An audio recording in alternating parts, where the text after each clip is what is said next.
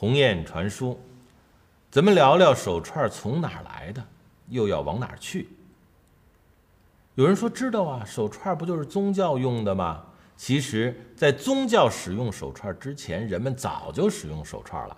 我们在很多原始社会的那些那个文化遗址里就发现了手串。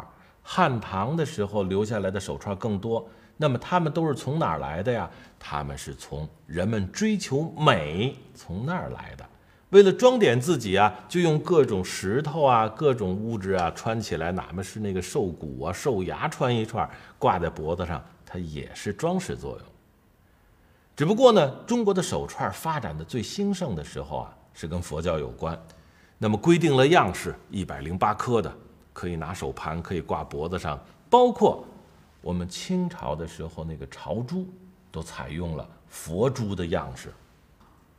其实呢，在这个佛珠里头啊，还有一种叫十八子手串儿那么佛教里也管它，把它叫持珠，持在手里念经用的。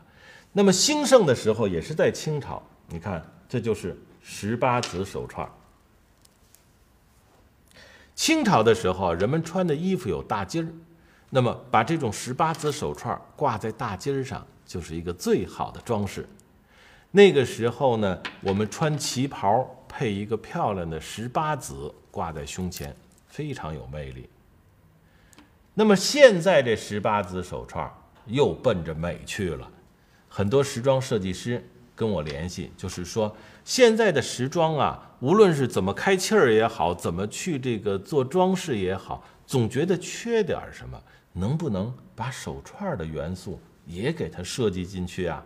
你看，手串最终还是为我们的美做了非常重要的装点。